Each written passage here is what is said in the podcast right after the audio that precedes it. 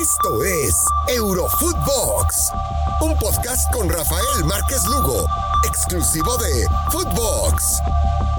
Hola amigos, nos volvemos a encontrar en un episodio más de su podcast favorito, Eurofootbox. Hoy para platicar ya del inicio de la Champions que a todos nos tiene tan contentos porque vuelve, vuelve a rodar el balón en el fútbol más importante y hoy con el placer de acompañar a mi querido Fer Ceballos. ¿Cómo estás, bro? Muy bien, Rafa. Acabamos de, ver lo que fue una exhibición, ¿no? Del eh, Bayern que no goleó como en las últimas ocasiones al, Barcelona porque habían sido resultados escandalosos, pero que le termina simplemente pasando por encima y demostrando lo que ya sabíamos, ¿no, Rafa? Este Bayern es candidato a, todo, a ganar la Champions y hoy el Barcelona evidentemente demuestra que está un escalón por debajo, ¿no? De las grandes potencias de Europa. O sea, lo, podríamos describir, mi querido Fer, aunque era previsible y comparto contigo después de la partida de Messi, todo el desastre, que hay que decirlo, tiene nombre y apellido, que es eh, José María Bartomeu.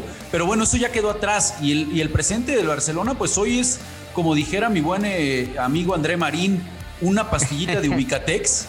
¿Lo podríamos decir así, mi querido Fer?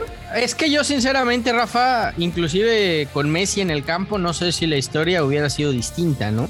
Yo creo que hoy, hoy más bien lo que, lo que termina de reafirmar lo que vimos en la cancha es que Messi lo que hacía era maquillar muchas carencias que tenía este equipo, ¿no? ¿Por qué? Teniendo al mejor del mundo, pues de repente en una jugada individual, en un tiro de media o larga distancia, en un balón parado, en una genialidad, te, hacía más competitivo al, Barcelona, pero, pero está claro que, que, hoy sin Messi y en un equipo que está en clara reconstrucción, al Barça le va a costar un mundo, ¿no? Ahora, Fer, yo, yo te preguntaría, eh, porque me parece que nos vamos nada más por el tema Messi, ya no cuentan con Messi, eh, entonces eh, todo se permite. Yo, yo creo que también hay que ir un poquito con Kuma, ¿no? porque si tú te das cuenta, Fer, como aficionado del equipo de Barcelona, no debes estar nada contento de entrada por el planteamiento, ¿no? si tu planteamiento es, es, contragolpear, no puedes contragolpear con De Jong, con todo respeto acompañando a Depay, con Pedri, ¿no? Eh, eh, con Sergi Roberto. Eh, dejaste muy abandonado a Depay si lo que quería hacer era contragolpear después. Muy lejos también de tener esa posición de balón que caracteriza al, equipo de Barcelona. O sea, yo esperaba sí que partiera como, un, como víctima, por decirlo de alguna manera, pero la realidad es que hoy ni las manos metió el equipo del Barcelona. Lo que pasa es que Kuman dirige al Barça, Rafa, y, tú no puedes, aunque sepas que estás en, en una desventaja futbolística, especular.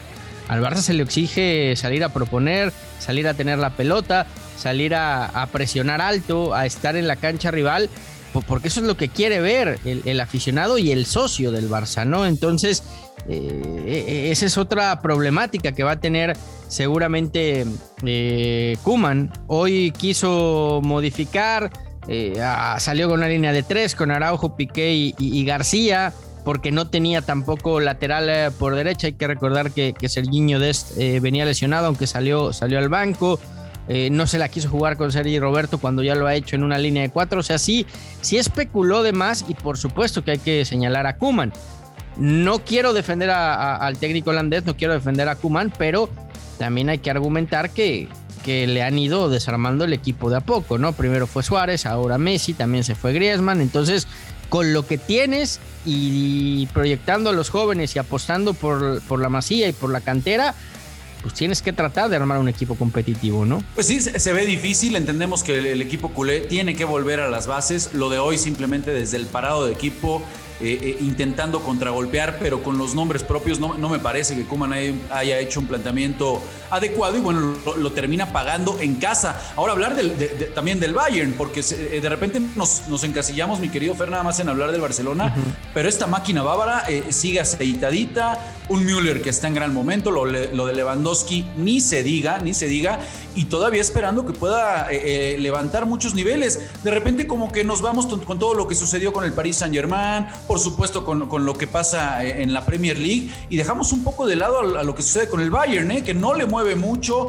Me parece que con, con Flick vamos a ver un equipo, que, perdón, con, con, eh, Nagelsmann, vamos a ver un equipo que todavía va a tener muchas más variantes para ofender. Entonces, ojo con lo que puede hacer el equipo bávaro. ¿eh? Lo cierto es que Nagelsmann, Rafa, ha sido inteligente, ¿no? Como bien lo mencionas, porque, porque no ha movido mucho. Si algo ya funciona, si tienes una maquinita que, que se mueve por nota, pues ¿para qué le muevo, no? Y creo que en ese, en ese sentido, este Bayer mantiene la, la esencia y, la estructura que venía manejando ya justamente con Flick y simplemente Nagelsmann poco a poco le, irá metiendo su, toque, ¿no? Las transiciones rápidas que hace, cómo eh, presiona también en el centro del campo para recuperar ahí la, pelota e, e, inmediatamente desdoblarse al frente y bueno, lo, de Lewandowski, ¿no? Que, donde está mete gol, o sea, eh, siguen pasando los años y, lo de este hombre a, sus 33 años de edad es impresionante. Sí, totalmente de acuerdo. Lo, del polaco no, no, tiene nombre y bueno, hay que estar muy pendiente, por supuesto, de, lo del Bayern. ¿Qué, qué, nos podremos quedar ya, ya para cerrar con este partido y ir a todo lo que nos queda todavía, mi querido Fer? ¿Con qué nos podremos quedar realmente de este, de este Barça? ¿Con que los jóvenes que entraron medianamente te, pudieron dejar buenas sensaciones para un futuro? Algunos de ellos, ¿no? El caso de Pedri, que ya lo viene haciendo. Eh, sería muy injusto, insisto, cargarles hoy, hoy la mano a ellos. Yo sigo creyendo que, que Ansu Fati le va a dar algo distinto a este Barcelona a pesar de su corta edad, por todo el talento que tiene, por el, carácter que ha mostrado hasta el día de hoy. Coincido contigo, vi a, Memphis Depay muy solo en ataque. Me queda claro que Luke de Jong no puede ser titular en el Barcelona, que es un tipo que te puede dar ciertas variantes cuando de repente necesitas un, un centro delantero de área que te baje la pelota, que te vaya bien por arriba pero no lo veo como un titular indiscutible y que eh, vayamos pensando en esto, ¿no? En un Barça en transición que evidentemente tendrá que darle salida a los jóvenes para que maduren y si quiere ser competitivo tendrá que buscar la manera de poder traer figuras o, por lo menos saber reforzarse para la próxima temporada, ¿no? Bueno, pues ahí, quedamos con el capítulo, por supuesto, del equipo bávaro de visitando a, al equipo del Barcelona, pero Fer, vamos, vamos si te parece a platicar de, Cristiano Ronaldo. Porque bueno, anota su gol número 135 en la Champions. Terminan perdiendo frente al equipo suizo de, Young Boys, que la verdad hizo un muy buen partido. Pero el tema aquí es que todo se le echa a perder a, Gunnar Solskjaer cuando viene la expulsión de Van Bissaka. Es ahí en donde realmente se le rompe el partido. Y aquí vamos a entrar con una gran, eh, un gran cuestionamiento, me parece, Fer. ¿Es realmente Gunnar Solskjaer el técnico indicado para dirigir al Manchester United? ¿Ya lo quieres echar tan rápido? Es que el día de hoy, eh, Fer, podemos ver el partido y ha, y ha, sido una crítica constante, ¿no? Ese error al no poder corregir. Fíjate, si algo nos ha dejado esta pandemia, a través de la pandemia, es que el técnico Hoy en día, más que nunca, mi querido Fer, tiene la posibilidad, mediante esos cinco movimientos que ha hablado la FIFA, el poder impactar el juego de cierta manera. Antes eran solo tres y, y no te permitía esa flexibilidad. Hoy el técnico tiene mayor relevancia sobre lo que sucede en el terreno de juego. Y si nos vamos a quedar nada más con que pierde un hombre por la tontería de Van Bissaka, que entiendo que es una tontería lo de lateral por derecha, que termina regalándose en un partido que tenía controlado el conjunto del Manju, bueno, pues Después Solskjaer, más allá de tener 10 hombres y con toda esa gran plantilla que seguimos destacando, pues termina eh, por hacer nada, no pateó, no se acercó al arco una sola vez en los segundos 45 minutos, amigo. Lo que tiene es eh, evidentemente a un tipo que, que cuando le lleves la pelota al área te va a marcar diferencia, ¿no? Y lo vimos con eh, Cristiano Ronaldo, apenas unos minutos del primer tiempo, 13 minutos de juego y apareció para abrir el marcador. Ahí todo indicaba, Rafa, que, que las cosas se le iban a encaminar al, al Manju, ¿no? Que iba a terminar siendo un partido relativamente sencillo para el eh, United. Vino la segunda mitad, aparece el empate y ya prácticamente en el descuento le terminan arrebatando el punto que con el que el United, no te digo que se hubiera ido contento, pero sí se hubiera ido satisfecho, ¿no? Por lo menos rescatar un punto de, de visita. Yo creo que es muy temprano para hacer un juicio de valor sobre el Manchester United. Entiendo la posición en la que lo pones porque es un grande, es un equipo importante y con Cristiano muchos pensamos que puede competir a ganarlo todo, pero es fecha uno de la Champions. Hay que irnos con, más calma. Creo que este Manchester United va a engrasar, va a andar bien y va a ser un rival peligrosísimo para cualquiera. ¿eh? Bueno, lo que, lo que es una realidad es que esa dupla, esa complicidad que cada vez podemos eh, confirmar más entre portugueses, ¿no? Con el, con el destello, esa clase técnica que nos regala Bruno Fernández para ponerle el pase de, tres dedos y nada más Cristiano con ese pues olfato goleador, ¿no? Entre portugueses te, te, encuentres nada más para llegar y, y, cerrar la pinza, porque tenía que hacer lo que tenía que hacer, más allá de que el portero suizo termina de cierta manera participando, siendo cómplice en el, en el gol. Parece que Cristiano. ¿Quién te decepcionó más, ¿El, ¿El, United o el Barcelona? No, no, no, lo de Barcelona, no, no, no, lo de Barcelona no tiene. Sí, sí, por supuesto, no, no, no. Me quedo. Pero no, pero no te sorprendió más. Es que, es que yo el Man U pensé que sí rescataba por lo menos un punto. Hoy del Barcelona era previsible que podía perder en casa. Esperaba un poquito más, sinceramente, del Barcelona en casa, ¿no? Porque se iba, se iba, a terminar, eh, digamos, mencionando un poco más fuerte el tema de Messi. Pero, pero insisto, del otro lado, el Manchester United, lo que no me gusta es lo de Solskjaer. Por eso hago el comentario ahí. Creo que pudiera haber manejado el partido de diferente manera para no llevarse este, este marcador, ¿no? Del otro lado, Fer, pues yo, yo, yo sí creo que con Messi hubieran cambiado los papeles ya sabes, yo, yo, soy Messi pro Messi desde la cuna, ¿no? Yo no estoy tan seguro. Yo insisto, creo que más bien Messi maquillaba muchas, muchas eh, falencias que tiene, que tiene el Barcelona desde hace un par de años y que hoy evidentemente no tienes quien te las maquille, ¿no? En un partido donde el Bayern hubiera sido mejor, por ahí Messi te, te lo maquillaba con uno o dos goles o ponía en ventaja al Barcelona y eso hubiera dado otra dinámica. Yo creo que de todas maneras hoy, hoy el resultado hubiera sido el mismo y el Bayern si hubiera impuesto. Oye, eh, la Juve ganó 3-0 al, Malmo, Alexandro abrió el marcador, luego Dybala de penal y, Morata.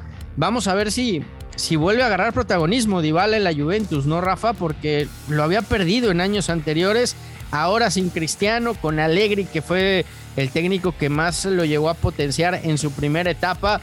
Veremos si es que Dybala vuelve a ser ese jugador por el que tantas expectativas se han tenido en Turín, ¿no? Totalmente de acuerdo. Vamos a ver qué, pesa específico, ¿no? ¿no? Ha arrancado bien el, equipo de la, de Juve, el equipo italiano en, en el calcio, pero bueno, siempre va a ser una una incógnita, ¿no? La, gran deuda fue cuando llevaron a Cristiano, no terminó por pasar nada con este equipo italiano y bueno, vamos a ver ahora que perdió eh, después de muchos años, ¿no? Un dominio en el cacho, lo termina perdiendo con el Inter. Y ya que entraste en ese tema, mi querido Fer, si te parece, antes de despedirnos, porque se nos acorta el tiempo, vamos eh, repasando los, los resultados, ¿no?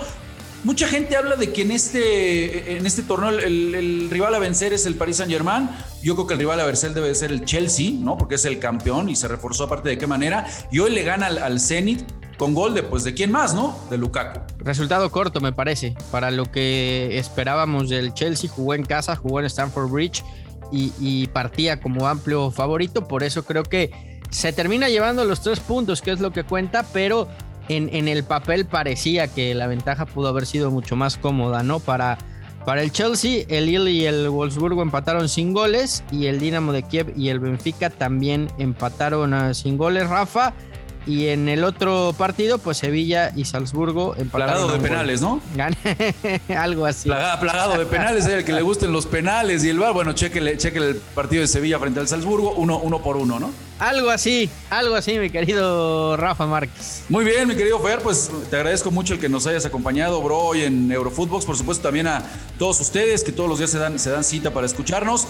Mañana nos volvemos a, escuchar, nos volvemos a ver en un nuevo episodio de Eurofootbox, por supuesto, pues con esta fecha 2 de lo que suceda en la. Bueno, no, la primera fecha, ¿no? Más bien los, los partidos que que falta por jugarse esta fecha inaugural de la Champions League. Un gusto, Rafa, como siempre, un fuerte abrazo. Fuerte abrazo, mi querido Fer, y gracias a todos ustedes. Nos vemos mañana. Escúchenos en Spotify y en nuestras redes personales. Fuerte abrazo. Esto fue Eurofootbox con Rafael Márquez Lugo, un podcast exclusivo de Footbox.